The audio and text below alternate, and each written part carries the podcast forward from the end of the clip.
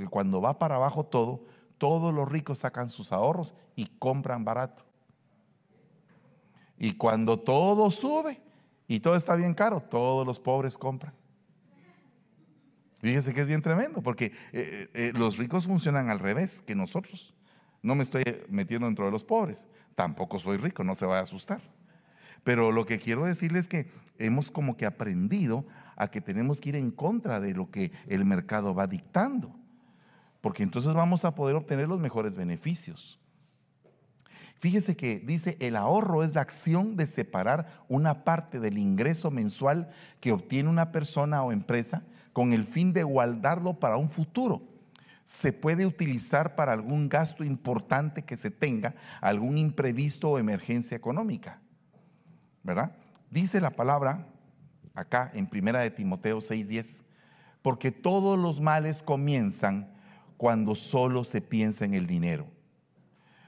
El, por el deseo de amontonarlo, pues muchos se olvidaron de obedecer a Dios y acabaron por tener muchos problemas y sufrimientos. Entonces, ¿cómo pensamos con el dinero? ¿Será que tenemos una, buena utilización de él? ¿Será que acumular y acumular y acumular nos hace eh, ser buenos administradores? Porque ese extremo también es avaricia y también es malo.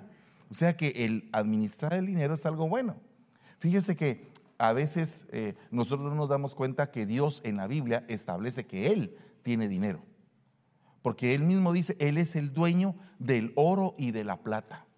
Y estaba viendo a un inversionista esta semana en una conferencia que dio y estaba diciendo que él en lo que invertía no era en dólares, ni en bitcoin, ni en nada de eso. Él lo que invertía era en el dinero de Dios.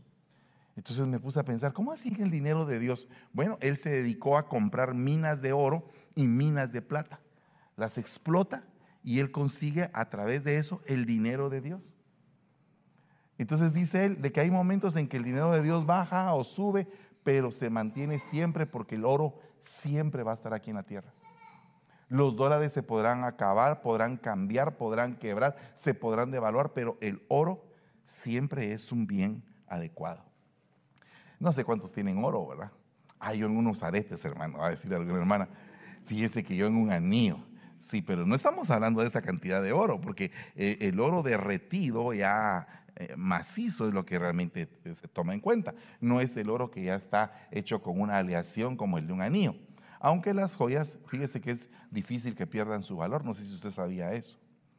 Entonces hay ricos y pobres, dadivosos y tacaños, consumidores y ahorrativos, empresarios y trabajadores, ambiciosos y conformistas, capitalistas y socialistas, explotados y explotadores ingenuos y aprovechados, oportunistas y tontos, envidiosos, egoístas y generosos.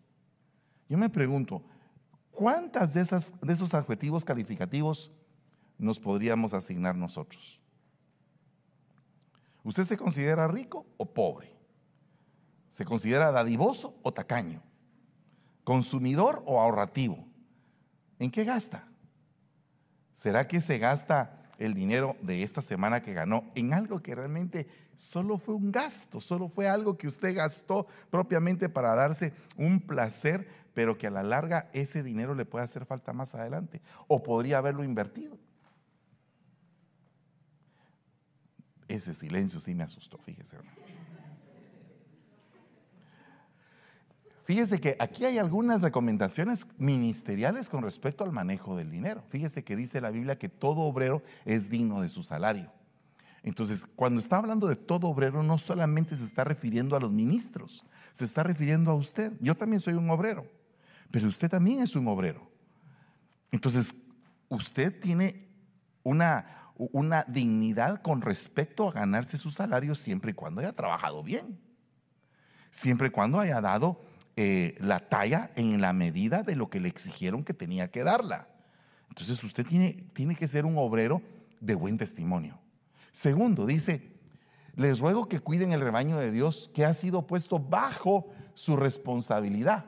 Háganlo con entusiasmo y no por ganar dinero. Esa parte me corresponde a mí, pero también le corresponde a usted en el área de la responsabilidad, porque usted tiene un rebaño y el rebaño son sus hijos. Entonces, ¿cómo va a comportarse usted con sus hijos? ¿Qué piensan sus hijos de usted? ¿Será que sus hijos dicen, ala, mi papá sí tiene plata? ¿Verdad? ¿Será que eso piensa eh, eh, usted como hijo? ¿Será que usted dice, ay Dios mío, yo le tengo que suplicar, rogar, pedirle a mi padre un año antes lo que me tiene que dar? Imagínense ustedes, son, son criterios que, que lamentablemente van lejos de la responsabilidad. Porque cuando una persona es responsable, tiene que luchar y tiene que prosperar por sí mismo para poder llevar el alimento a la casa. Porque quien dijo sí, sí, el día que se casó fue el hombre que estaba ahí y la mujer que estaba ahí. Entonces los dos se comprometieron a formar una institución bajo reglamentos de responsabilidad a partir de ese día. El día, el día que yo me comprometí a servirle al Señor, me comprometí a servirle al Señor. Mire, yo vengo ahorita cansado.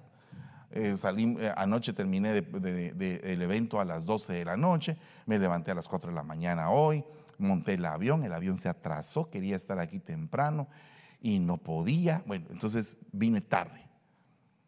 Pero mi responsabilidad está con usted. Porque usted, usted me fue encomendado a mí.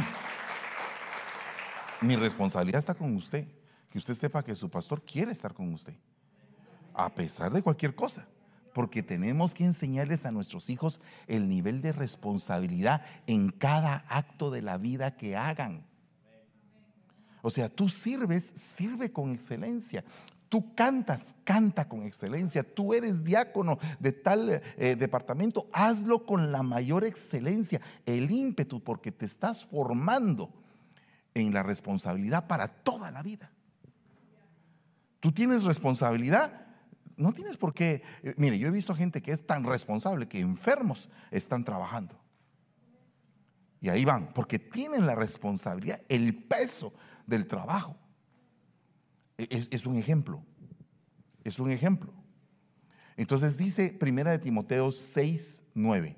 Los que quieren ser ricos caen en la trampa de la tentación. Empiezan a tener deseos descabellados que los perjudican eso los hunde en la ruina total. O sea, ¿tú quieres ser rico?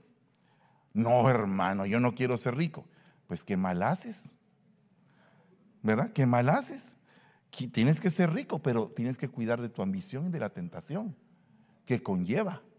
Porque si el ser rico te va a quitar el gran don y el gran privilegio y el gran tesoro que tienes de parte de Dios, perdóname, vas a caer en la más vil pobreza. Pero si tú tienes el deseo de superarte, dice la Biblia, amado, deseo que seas prosperado en todas las cosas, como prospera tu alma, tu espíritu, como prosperas espiritualmente, así debes de prosperar, porque agarras los principios de la Biblia para poder crecer y prosperar. Imagínese usted, yo me pongo a pensar mucho en este, en este señor que se llama Warren Buffett, que declaró que de los 95 mil, creo yo, 95 mil millones de dólares que tenía hace algún tiempo, iba a dejarle solamente 5 mil millones a sus hijos. E iba a donar 90 mil millones. Imagínese usted que de pronto cambiemos los 95 mil millones y pongamos solamente 100 eh, mil dólares.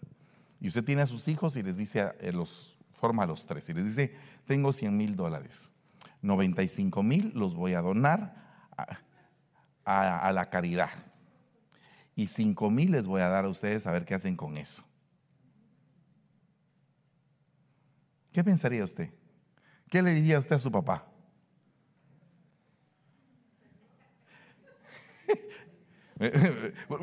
Solo estoy pensando en, en, en, en ¿cuántos? 100 mil dólares ah, es que solo son 100 mil dólares. No, no, no. Creo que le dolería más si fueran 95 mil millones de dólares. Y cuando le preguntaron a él, le dijo él, es que yo quiero que ellos se esfuercen por alcanzar lo que a ellos les toca alcanzar con lo que les he enseñado. Es una, es una táctica bien tremenda me recuerda a mí al rey David cuando le dice a Salomón, me imagino que Salomón cuando le destapó el cofre, el rey David dijo, wow, tanto oro tenés, papá, cállate. stop, este dinero es para la casa de mi Dios. Entonces, muchas veces eh, eh, los padres quieren eh, anular la ambición o la avaricia de los hijos y convertir esa ambición y esa avaricia en un anhelo genuino por superarse. Eso es parte de lo que un padre tiene que hacer. Entonces dice Lucas 14, 28. Aquí empecemos, aquí creo que empieza el mensaje, ya, ya me volé la mitad del tiempo. Cuando alguien va a construir una torre, se sienta primero a hacer un plan. Tiene que ver si el dinero que tiene le va a alcanzar para terminar el trabajo. Entonces, lo primero que hay que hacer es un presupuesto de lo que tú ganas. Ay, Dios mío, hermano. Yo le puedo asegurar que aquí muchos no tienen presupuesto y que cuando llegan con el señor de los taxes y el señor de los taxes le dice, Señor, fíjese que usted ganó 140 mil dólares en el año. ¿Qué? Eso gané yo, no puede ser. ¿Y en dónde está? Pues yo veo que ya se le van a reventar los botones. Se lo comió y no apartó lo de sus impuestos. Yo por eso es que mejor prefiero ganar cash usted.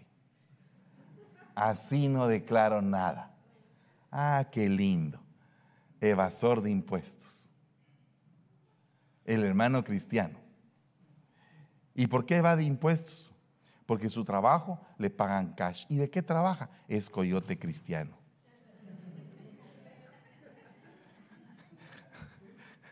O sea, perdón, hermano, ¿en dónde estamos pues? Tenemos que buscar, mire, la forma como vamos a ser bendecidos es a través de la rectitud. En la medida que nos volvamos cada vez más rectos, vamos a tener más bendición. No nos asuste, es que Él está aprendiendo a caminar como pastor. Aleluya.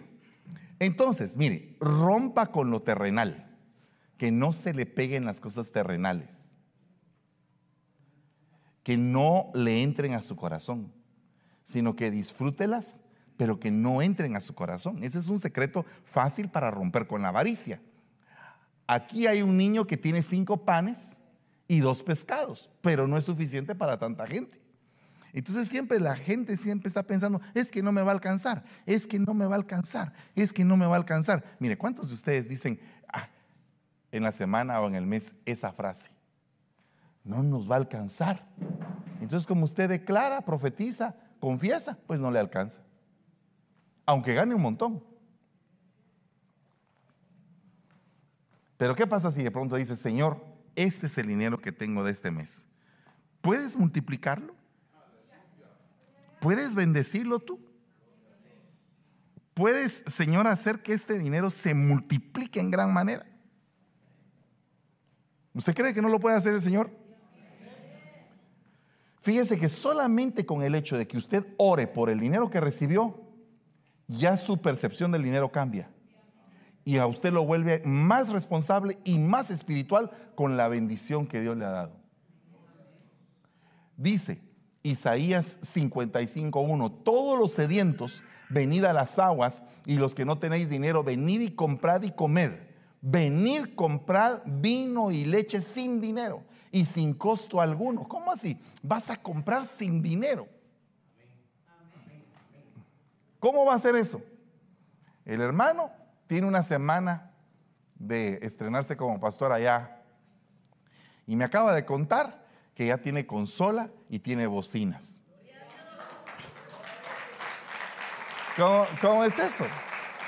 ¿Cómo es eso? ¿Las compró? No, pero llegaron.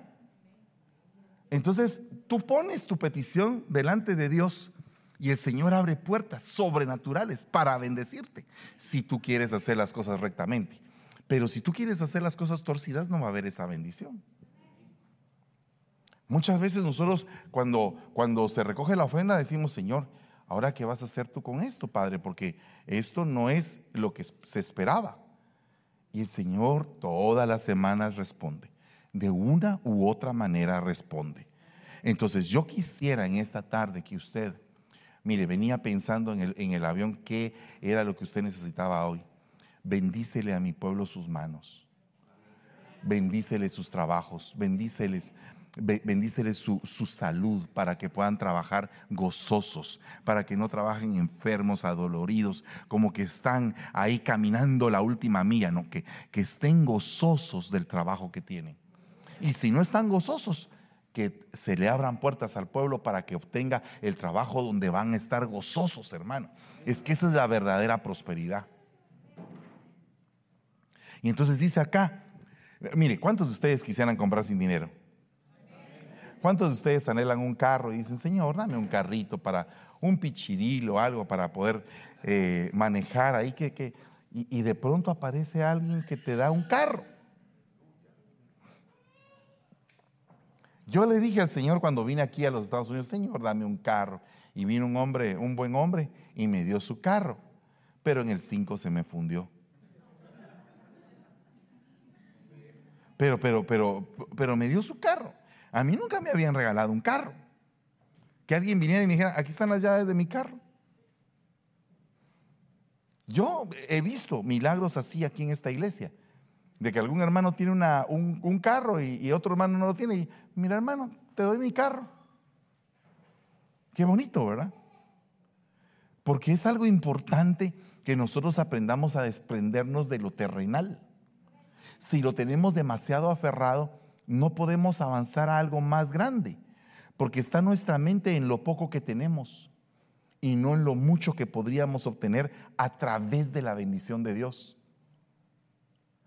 ¿Cuántos dicen amén? Mire, yo no le estoy pidiendo hoy una ofrenda especial ni nada, no se vaya a preocupar por eso. Lo que quiero es que usted sepa que tiene que ahorrar, que tiene que saber invertir su dinero, que tiene que aprovechar a entender la bendición que Dios le ha dado. Porque mire, no es todo el tiempo. Porque la misma Biblia habla de que hay un tiempo de siembra, hay un tiempo de cosecha, hay un tiempo de invierno, hay un tiempo de primavera, hay un tiempo de otoño. Entonces, cuando estés pasando el tiempo de verano, agarra todo el grano que puedas, porque va a llegar el invierno. Y cuando llegue el invierno puede ser que no tengas. Entonces tenemos que aprovechar a ahorrar. Ay, hermano, yo quisiera una casa, pues cómprela. Ay, pero aquí no tengo seguro social. ¿Y quién le dijo que aquí la podía comprar? Hace un poco, hace unos meses fui a un pueblo de, Guatemala y cuando llegué al pueblo, yo conocí el pueblo antes. Ahora, puchica, unas casonas, hermano, tres pisos y todo. Y, ¿y de dónde sacó esta gente tanto dinero para construir? Y me puse a preguntar, mira, ¿y, ¿y esa casa eh, tan bonita, cómo la construyeron? Ah, es que mandaron dinero de allá es que aquí no vive el dueño, el dueño vive allá, pero esa es su inversión. Aquí la alquila. Es que aquí no puedo comprar, pero puedes comprar en otro país. ¿Cuántos son mexicanos aquí? Aleluya. Sí, los mexicanos, hay buena onda los mexicanos. Yo en parte soy mexicano, fíjese usted y también salvadoreño y hondureño. Bueno, ok. Pues usted sabe, no ha oído usted, si tiene paciencia, no sé si ha oído al presidente de México en las mañanas. Yo a veces lo pongo, aunque se necesita paciencia a veces para oírlo. Eh, eh, pero, pero uno oye ahí qué es lo que está diciendo el hombre. Entonces el hombre dice, eh, vamos a hacer un tren que va a pasar por toda el área de, de, Quintana Roo, de Campeche, de toda la, va a pasar por Oaxaca y va a ser un tren turístico y también de pasajeros de alta gama y todo eso. Entonces, todos los que están vendiendo en toda el área de la Riviera Maya, ese tren les va a subir una cantidad de dinero tremenda. Entonces usted hoy puede ir, preguntar, mexicano, ok, mire, señor, ¿me puede vender un terreno tanto? Una inversión, algo que le presione a usted. Es que ya va a venir el Señor mañana. Claro.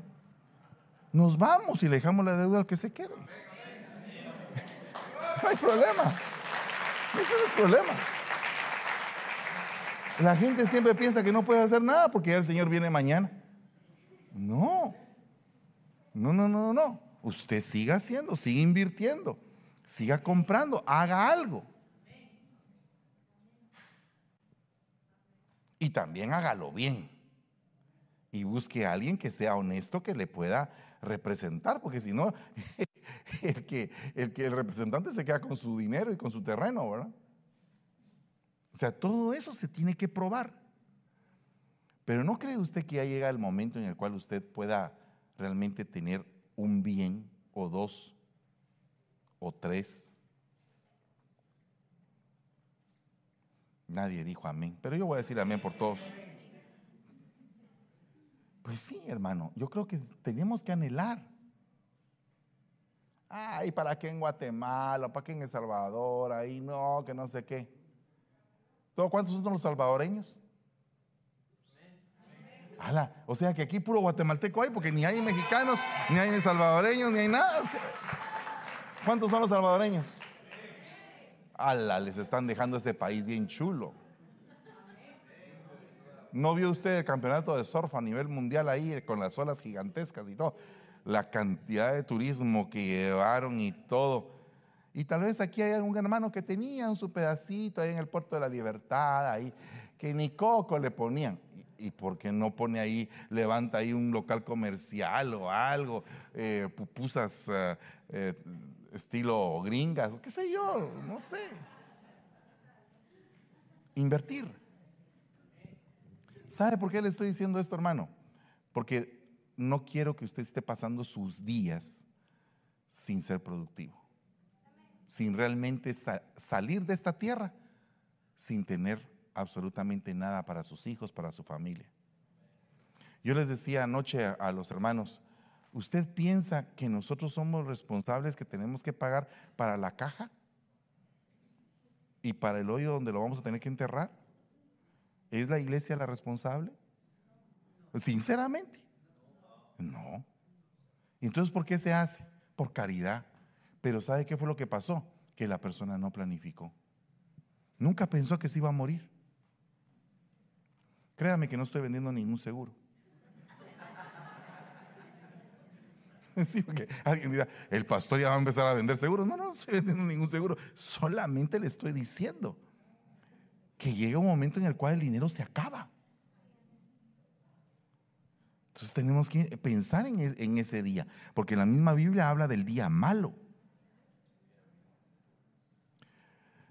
No pensó que yo le fuera a predicar de esto el día de hoy, pero se lo predico porque eso fue lo que me dijo el Señor que le predicara ellos le dieron una moneda y Jesús les preguntó, ¿de quién es la imagen de la moneda?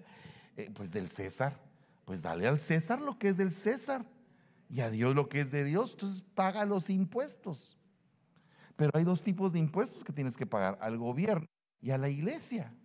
Porque la viuda daba como ofrenda dos blancas, que era lo que tenía. Entonces debemos de saber que tenemos responsabilidades. Esas responsabilidades también atraen bendición. ¿Cómo cree usted que sus hijos se van a sentir?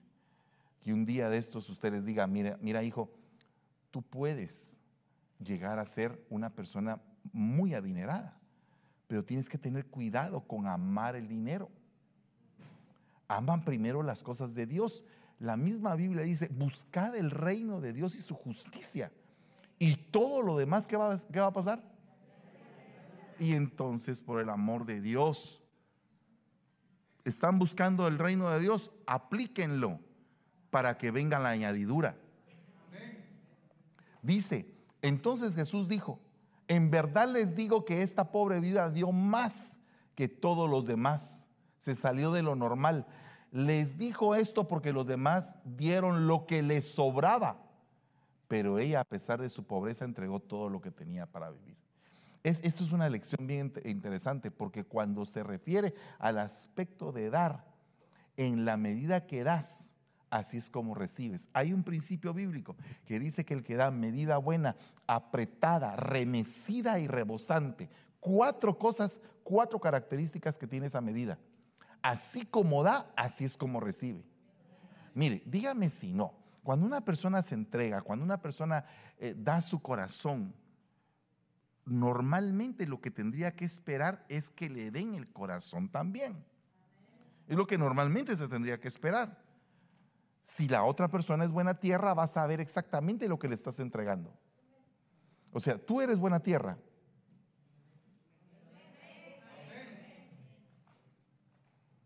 Mire, hay iglesias donde dice, se van a ir al infierno. Y la gente contesta amén.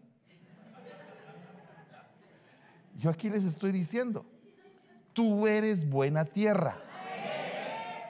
Y todo lo que se siembra en ti va a florecer. Ten cuidado de qué semilla recibes. Entonces, mire, mire cómo vamos bajando a, otro, vamos entendiendo esto y lo vamos entendiendo en otro nivel. Poned la mira en las cosas de arriba, no en las cosas de la tierra. Pero entonces, ¿cómo quiere que yo trabaje, gane dinero? Si usted quiere que vea arriba, mira hacia arriba primero. Y entonces de arriba va a venir un entendimiento, una sabiduría que se le llama chokma, una sabiduría para poder hacer riquezas. Pero primero tienes que buscar la fuente de la sabiduría. Cuando tú le agradas al Señor, llega el día en que el Señor devuelve y devuelve con creces. Porque la misma Biblia dice que no para siempre se tría el trigo. O sea, el sufrimiento que tienes o el problema que tienes o la temporalidad en la que tú y yo vivimos, pues eso es temporalidad. Pero hay una eternidad a la cual nosotros tenemos acceso. Y podemos heredar cosas eternas impresionantes. Perdón, un profeta hace muchos años le dijo a un pastor, tú no necesitas dinero, necesitas fe. Entonces yo te pregunto a ti, tú no necesitas dinero, tú necesitas sabiduría, tú necesitas fe, tú necesitas el poder para administrar lo que Dios te ha dado. Por favor, hermanos, tenemos que pedirle al Señor que nos dé espíritus administradores para que podamos aprovechar cada centavo de lo que Dios nos da como bendición y podamos ponerlo a trabajar. Y, por favor, piense bien si no está gastando su dinero en cosas que no son productivas. Tampoco le estoy diciendo que usted viva una vida paupérrima porque quiere ahorrar todo, porque ya le dije que hay que tener cuidado con la avaricia. O sea, tiene que venir y pedirle al Señor su equilibrio donde usted va a tener una vida placentera, donde va a poder tener sus gastos y sus inversiones, porque Dios no, Dios no te deja, no, no te prohíbe que gastes. Dios no te prohíbe que gastes, pero ten cuidado cuánto gastas. Fíjate lo que dice acá. Jesús les decía, vosotros sois de abajo, yo soy de arriba. Vosotros sois de este sistema, de este mundo. Yo no soy de este mundo. Si fuerais ustedes del mundo, el mundo amaría lo suyo.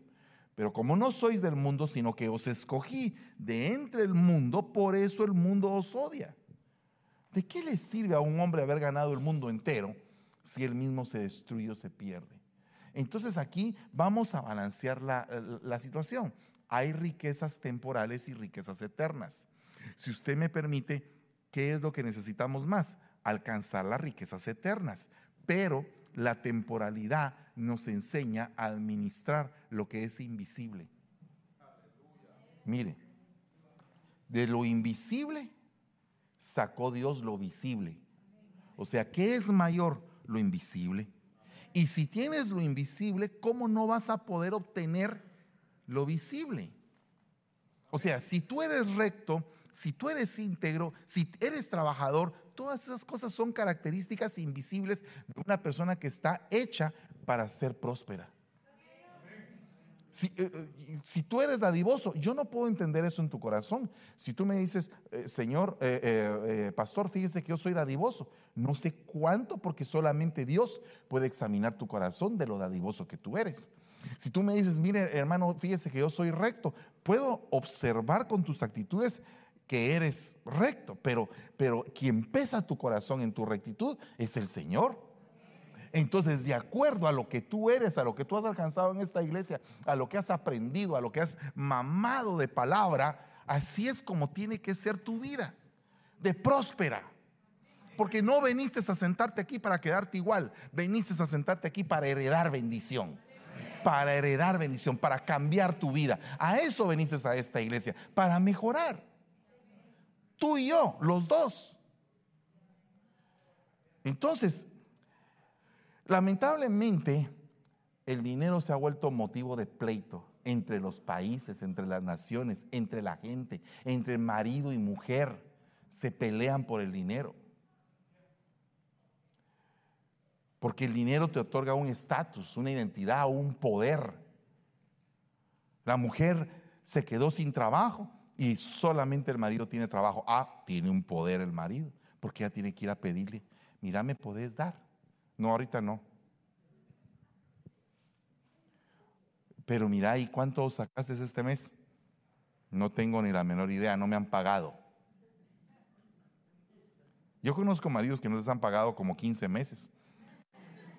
Uno de ellos se llama Ramón Valdés, pero fíjese que es tremendo. Sí, de veras. De verdad. O sea, eh, nunca les pagan. Porque no hay una comunión en el hogar. No hay una buena comunicación, un deseo de conjunto, una unidad. Ya desde las finanzas ya hay divorcio. Entonces, ¿cómo se van a poder de, acuerdo? Ah, mira, en, un, en, un, hogar donde ella gana 6 mil dólares y él gana 2, ¿quién dicta las canciones? No, no, no, solo pregunto, solo pregunto. ¿será que ella estará dispuesta a decir, mi amorcito, entre los dos ganamos 8 mil? ¿O será que va a decir ella, yo gano 6 mil y vos ganas 2 mil? Como vos puedes dar los 2 mil, yo voy a poder de mis 6 mil, 2 mil. Y me quedo con mis cuatro para ahorrar. ¿Quién está adquiriendo más poder con el tiempo? Ya empecé a incomodar a algunos, pero es la verdad. Fíjense que sí. Fíjense que sí. Porque el dinero puede ridiculizar a una persona a partir de una persona que gana mucho y una persona que gana poco, la que gana mucho puede humillar fácilmente a la que gana poco.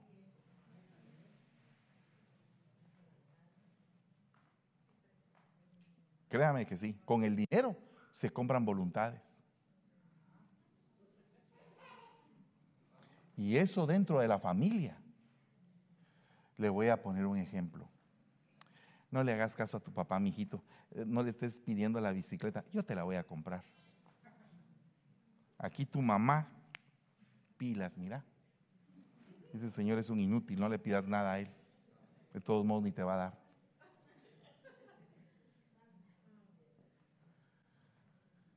Le dije que la cosa se iba a poner tóxica, pero fíjese que es delicado. Es delicado. Eh, el, dinero no genera ningún tipo de espiritualidad, más bien la ataca. El dinero es la clave del bienestar. O sea que el dinero en la Biblia dice que es un escudo. Es uno de los escudos que el hombre puede tener, ¿verdad? Porque el dinero, el poder que te da, te permite tener un escudo contra ciertas cosas. Hermano, yo pensé que usted me iba a hablar de la salvación. Créame que le estoy hablando de una gran salvación. En esta iglesia no se predica del pecado, sí se predica el pecado, pero no el día de hoy. Hoy estamos hablando del dinero, que es un tema incómodo, no se, no, no se ha puesto a pensar que es un tema bien incómodo, que a veces en la, e, e, en la misma casa se vuelve un gran relajo cuando la gente quiere hablar de dinero. Es raro el hogar donde bendito sea Dios, cuando se habla de dinero, no hay problema. Mira, tal cosa, que vamos a hacer esto, sí, hagámoslo, no sé qué. Es bueno, es bueno saber cómo vamos a hablar en conjunto acerca del dinero. Dice Lucas 13:11, he aquí vino allí, eh, he aquí que vino allí una mujer que por espacio de 18 años padecía de una enfermedad causada por un eh, maligno espíritu y andaba encorvada sin poder mirar hacia arriba. Esa mujer tenía una atadura de Satanás, porque el mismo Señor dice, eh, Satanás la tuvo atada para solamente ver para abajo. ¿Cuántas personas solamente pueden ver para abajo, hermanos? ¿Sabe quién es la persona que ve para abajo, que cambia fácilmente la iglesia, eh, cambia fácilmente su comunión con Dios por ir a trabajar, por ir a sacar unos centavos? En lugar de confiar en el Señor, que es de donde viene toda la fuente de todas las bendiciones. Sí. Cuando yo fui llamado al tiempo completo, eh, terminé el trabajo en una empresa norteamericana y me quedé sin trabajo por un montón de tiempo, como por eh, siete meses aproximadamente sin trabajo. Yo decía, Señor, ¿qué voy a hacer, Padre? Ya, ya se había comido mis ahorros, ya todo, y, qué vamos a hacer? Y entonces en eso llegó una empresa a, Guatemala y me estaban ofreciendo una gerencia en esa empresa. Y entonces el día que iba a aceptar precisamente esa, esa gerencia, eh, que tenía una, una entrevista ya final con el licenciado, la, la señora que trabajaba en la casa empezó a pegar de gritos en el patio y empezó a decir, siervo mío, siervo mío, dice el Señor desde el patio, no me hagas miserable, voy a pagar lo justo. Créame que colgué el teléfono, la señorita se puso brava y entendí que el Señor iba a pagar lo justo. Usted dijo al día siguiente le dieron trabajo. No, pasaron todavía un tiempo para ver si yo había guardado esa palabra en mi corazón y esa palabra tenía que ser probada. Después me vine para acá. Dios mío, me fue pero en feria. Pero yo me aferré a la palabra que iba a venir el día en que el Señor iba a pagar lo justo. O sea, puedes pasar por un tiempo en el cual con lágrimas estés sembrando, pero dice la Biblia que después de eso vas a tener un tiempo de que vas a pegar gritos de alegría. Entonces, tú veniste a este país, no estés pensando, voy a regresar a Guatemala, voy a trabajar solo un año y regreso. Me voy a llevar un carro, me voy a ir manejando. La primera pregunta sería, ¿cuántas veces has viajado por México tú en carro? Pues ninguna, pero voy a probar. ¿Sabes cuántas niñas son? ¿Qué carro vas a llevar? Ay, pues uno que no sea muy caro. ¿Sabes qué te, qué te profetizo? Que se te va a descomponer el carro porque está viejo. Te pueden asaltar en el camino porque no conoces. Mire, le rogué a una persona, mira mi hijo, no te vayas. No, pastor, es que yo quiero ir a poner una mi aceitera, fíjese que ya junté, entonces voy a ir al pueblo, voy a abrir un hoyo ahí en el piso y voy a cambiar aceite y voy a vivir tranquilo en el pueblo. Pastor, mi hijo, todavía no es el tiempo, espérate por el amor de Dios, ni siquiera casa propia tenés, hace tu casa primero. Eh, no, no va, ¿En dónde vas a poner la aceitera? Ahí me alquilan un local. Compra el local, papadito, compra el local.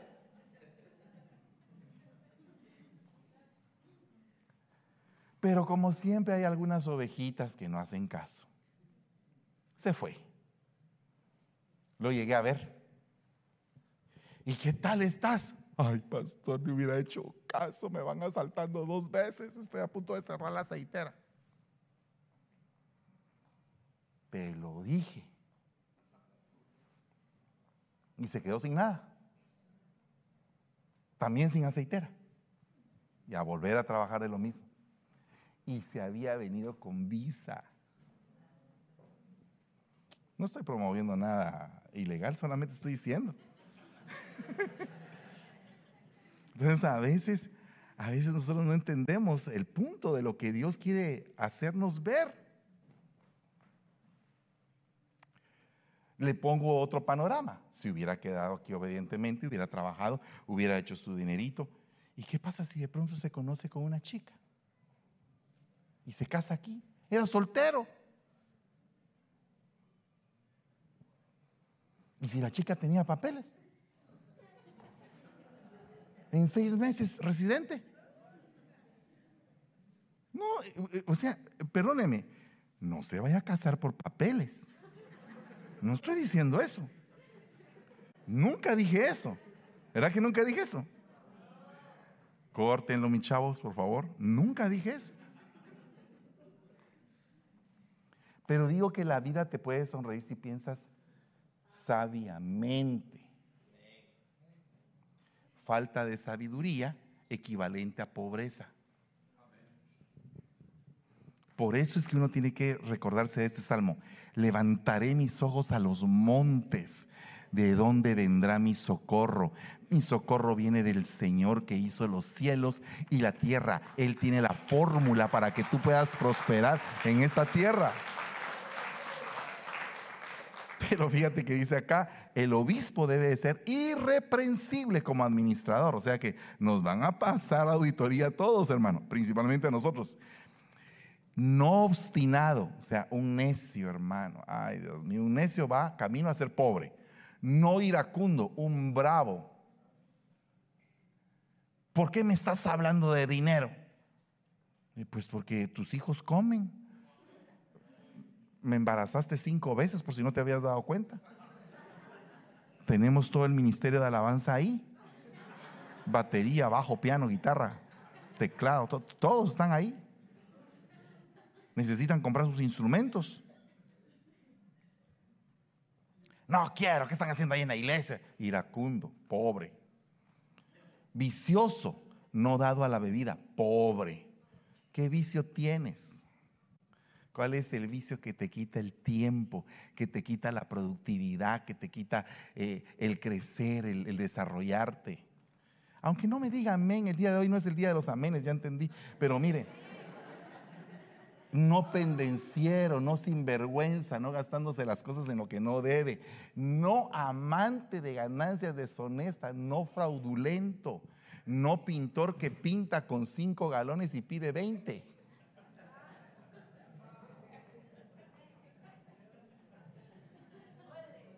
Ole, aleluya. Quiere que siga. Mire, me falta exactamente un minuto, pero ahorita vienen las luces campero. Entonces, mire, pues. Oikonomos significa economo, distribuidor de la casa, administrador, supervisor, predicador del evangelio, tesorero, administrador, sanador, curador, mayordomo. Eso significa un economo, alguien que sabe administrar bien. Alguien que sabe administrar bien. Mire, solamente le voy a decir curador. ¿Usted tiene para sus medicinas cuando se enferma? ¿Qué hacemos cuando usted se enferma?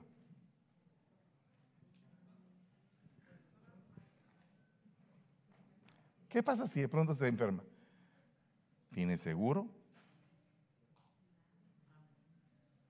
¿Sabe a qué hospital ir a dar? ¿Lo han chequeado en los últimos años? Fíjese que los carros sacan unas luces. Eh, eh, los que están, los actuales, son tan sensorizados que solo se les baja el aire y ¡pum! aparece un círculo con una rayita. Uno dice, en alguna llanta falta aire que sale una cosa aquí, uh, ah, se le apagó una luz. Y entonces usted lo lleva con el mecánico. Y cuida usted mejor al carro que usted mismo. Porque usted nunca se ha hecho un chequeo. ¿Cuánto tiene de presión las llantas? ¿Cuánto tiene de aceite el vehículo, grasa? ¿Tiene bueno los cojinetes? ¿Verdad? ¿verdad? ¿O no? ¿Verdad que sí? Entonces, eh, hermano, si usted cuida su carrito lindo que Dios le dio, ¿por qué no se cuida usted? Vaya con el médico, please. Eso es más teledirigido a los varones. Porque nos cuesta ir con el médico. ¿Cuándo fue su último chequeo? No me conteste. El año pasado, hermano, el año pasado me chequé. ¿Por qué? Porque me dio COVID y me casi que me muero. Claro.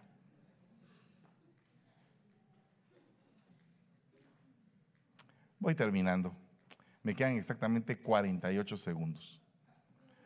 No acumuléis tesoros en la tierra, donde la polilla y el orín corrompen, donde ladrones penetran y roban, sino acumulaos tesoros en el cielo, donde ahí no hay ese tipo de ataques. Pero entonces, hermano, ¿tenemos que ahorrar o no tenemos que ahorrar? Por favor, defínase. Tenemos que ahorrar. Pero cuidado cómo pensamos acerca de nuestro ahorro.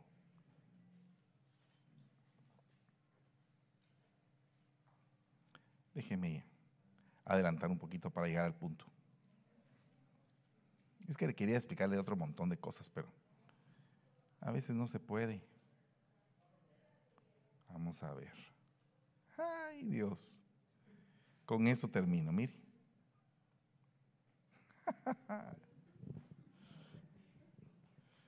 mire pues, este es un presupuesto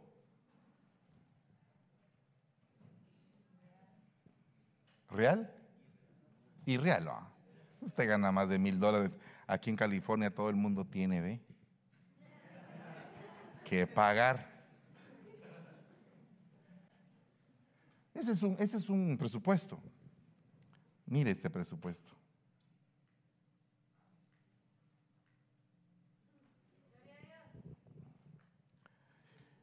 Usted está diciendo esta prédica para pedir el diezmo. No, pero aprovecho de una vez.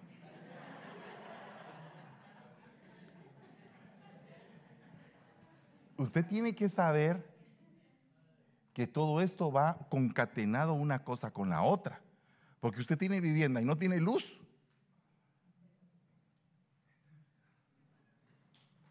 Hello, ¿alguien vive aquí sin luz? ¿Sabe usted que quitaron la luz hoy en la mañana en San Francisco? Y aquellos ya estaban pensando, me, me llamaron, yo aterrizando el avión, no hay luz. ¿Y a mí qué? Dijo aquel, ¿verdad? y entonces, y eh, bueno, les dije, oh, rápido, ahí nos ponemos en el corear y a capela todos con una guitarra y cantamos. ¿Verdad? Dije yo, ah, eh, ahí.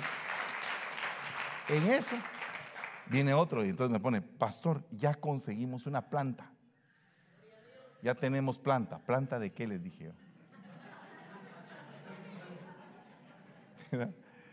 Entonces, ahora, bendito sea Dios, ya tenemos la planta, no hay problema, va a haber luz, no hay problema. Pero resulta que vino la luz. Pero ya había una prevención, un plan B. ¿Sabe qué? El problema de este, este presupuesto es que no tiene plan B. ¿Verdad? Y no hay plan B porque no hay ahorro. El ahorro funciona como un plan B cuando alguna de las cosas no te salen bien. ¿Ok? Bueno, entonces en base a esto ordenamos. Primero diezmo, después comida, vivienda, estudios, servicios, recreación y ahorro. Ah, o sea, Ah, una familia va a pedir cobertura, gloria a Dios. O sea, que es más importante la recreación que el ahorro, sí. Aunque usted no lo crea. Porque si usted está solo acumulando y sus pobres hijos nunca van a ningún lado, ni siquiera a ver el hombre araña. Entonces no se divierten en nada. Una familia así, todos caras así de, como la familia Adams, todas así, tétricos, ¿verdad? Porque no se divierten. Créanme que la diversión es más importante que el ahorro. Pero no significa que nos gastemos todos en diversión, ¿verdad? Bueno, entonces, ¿cuántos están dispuestos a, ser bendecidos en su mesa? Bueno, estas cinco cosas tienen que estar presentes cuando tú ahorres, cuando tú hagas tu presupuesto. No divisiones, mismo sentir. Eh, ¿Por qué no lo leemos juntos? ¿Para qué se nos queda todos así? A ver, ¿cómo debemos de administrar? Fíjese pues. No divisiones, mismo sentir, misma meta, no envidia, ayuda mutua. Ay, Dios mío, no van a haber divorcios en esta iglesia, bendito sea Dios. Póngase de pie en el nombre de Jesús y si usted desea esa bendición, definitivamente este es el día que la va a tener.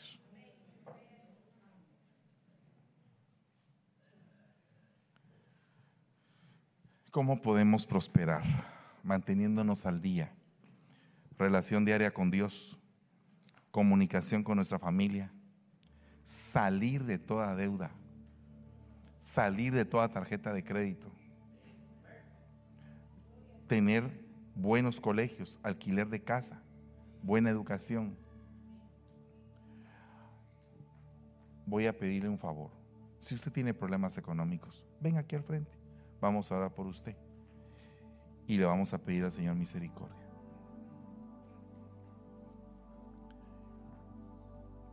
Pero, por favor, si le está pasando algo económicamente mal, véngase humille su corazón y dígale al Señor, Señor, yo, yo quiero cambiar mi vida. Quiero que esto no se va a volver un problema grave. Y, y cierre sus ojitos en el nombre de Jesús.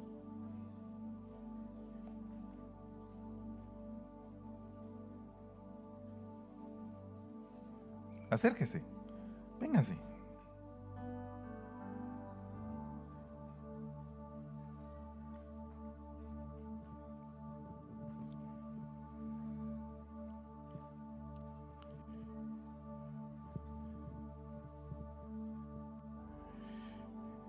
No sé cuál sea el enemigo de la economía que tienes. No sé si el vicio, si la ira. No sé qué es el enemigo. O simplemente las cosas no han salido como tú te esperabas. Pero este es el lugar de tu bendición. Y es el lugar donde veniste a recibir la palabra certera para que esas cosas puedan cambiar. Padre, en el nombre de Jesús, esta tarde, Señor, venimos clamando, papito, para que venga la bendición en las finanzas de todos los que están aquí al frente, Señor. Que puedan cambiar, Señor, sus finanzas. Que puedan ser benditos sus trabajos. Que puedan ser benditas sus mesas. Que pueda ser bendito todo lo que ellos alcancen en sus manos que venga con una porción de prosperidad y de bendición. Te ruego que todo ancestro de pobreza, de miseria, se rompa en esta tarde. Y ahora te voy a pedir, si tú eres próspero y te puedes acercar aquí para orar por un hermano que ha estado pasando por ese tipo de problemas económicos, acércate e impártele de la bendición que tú tienes. Y dile, hermano, de mi prosperidad te bendigo para que se te puedan abrir puertas, para que puedas empezar a generar ingresos, para que tu vida cambie. Empecemos un mover de oración. Por favor, acérquese. Si tienes la, la, prosperidad en tus manos, si eres un buen administrador, por favor, ora por los que tienen necesidad aquí al frente. Ora por estos que el día de hoy han venido con un dolor en su corazón pero que el Señor les ha hablado directamente para que puedan ser bendecidos en el nombre de Jesús. En el nombre poderoso de Jesús, venimos rompiendo, Señor, todo espíritu de miseria. En el nombre de Jesús. En el nombre de Jesús. Que se cumpla, amado, mi oración es que seas prosperado en todas las cosas, que tengas salud, así como prospera tu alma. Padre, en el nombre de Jesús, venimos rompiendo toda miseria, toda pobreza, toda falta de trabajo. Venimos declarando cielos abiertos, cielos abiertos, nuevas oportunidades, que vengan ríos de bendición en el nombre de Jesús, en el nombre poderoso de Jesús. Arrancamos, Padre, toda pobreza ancestral, todo pacto de pobreza que se haya hecho, de cualquier familiar, Señor, en el nombre de Jesús. Lo venimos rompiendo, Padre. Venimos declarando una genética distinta, una genética de prosperidad, una genética que nos sirva, Padre, para poder enfrentar un futuro y una esperanza que tú has reservado para nosotros que sean nuestros planes, Señor, puestos delante de ti. Que sean nuestros planes llenos de bendición, papito. En el nombre de Jesús. Que sea expandido tu entendimiento a nuevas oportunidades. En el nombre de Jesús. Si tienes necesidad de que tu mente se expanda a una nueva oportunidad, pon tus manos en tu cabeza y dile, Señor, ilumíname. Ilumíname con sabiduría chogma, Señor. Ilumíname con sabiduría chogma, Señor, en el nombre de Jesús. Lléname, Padre, de esa sabiduría para alcanzar esas bendiciones, Señor. En el nombre de Jesús. En el nombre poderoso de Jesús. Oh Señor, te damos la gloria y la honra, Padre. Sabiendo que vas a hacer un milagro. Un milagro poderoso, Señor. En el nombre de Jesús. Esta recesión tiene que pasar y no tiene que provocar ningún daño en tu campamento, Padre. Al contrario, que venga el tiempo de la abundancia en medio de esta recesión. En el nombre de Jesús, que se abran puertas tan grandes de bendición inesperadas, que se encuentre el trabajo necesario. En el nombre de Jesús. Oh, bendito tu nombre. Bendito tu nombre. Jorgito, por favor, sigue ministrando la familia Palma Ayala, si puede venir. En el nombre de Jesús recibimos, Señor. Recibimos esa misericordia, esa palabra ministrada hoy. En el nombre poderoso de Jesús se hace manifiesta, Padre, puesta por obra en nuestra vida, Señor, en el nombre poderoso de Jesús. Son abiertas las ventanas de los cielos, Padre, porque sobre una autoridad, sobre una autoridad hay otra mayor y sobre esa una más grande. Pero eres tú, Señor, el que coloca a tus hijos en lugares de eminencia, en lugares de poder, en lugares de bendición. En el nombre poderoso de Jesús. Porque escrito está que en Jesucristo, Señor, tenemos acceso a las bendiciones de los cielos. Señor, las ventanas son abiertas al, al sonido de tu voz, Padre. En el nombre de Jesús. En el nombre poderoso de Jesús. Abre esas ventanas para tu pueblo, Señor. Manifiesta, Señor, esa provisión poderosa que viene de los cielos, Padre, porque tienes un pueblo diligente delante de ti que busca, Señor, primero, Padre, tu justicia, tu amor y tu justicia, Padre. Es un pueblo que ha decidido, Señor, buscarte, buscar las cosas de arriba primeramente, Padre, para que la bendición que viene de ti, Señor, sea manifiesta sobre este pueblo, sobre cada casa representada. En el nombre de Jesús. En el nombre de Jesús. En el nombre de Jesús. Recibe tu bendición. En el nombre de Jesús. Que el Señor te bendiga y te guarde. En el nombre de Jesús. Que el Señor haga resplandecer su rostro sobre ti y tenga de ti misericordia. Que el Señor alce sobre ti su rostro y te dé paz. Te dé paz que se quite toda aflicción y toda opresión en el nombre de Jesús. Que puedan venir a tu vida oportunidades inesperadas. Que se abran los cielos, las ventanas y las puertas de los cielos, las fuentes de los cielos, las fuentes de arriba, las fuentes de abajo. Que sea bendita tu tierra, bendito el fruto de tu vientre el fruto de tus manos, que seas bendito en todo, en todo lo que hagas y emprendas, que estés a la cabeza y no a la cola en el nombre de Jesús, que puedas darle prestado a otros y no tener que pedir prestado.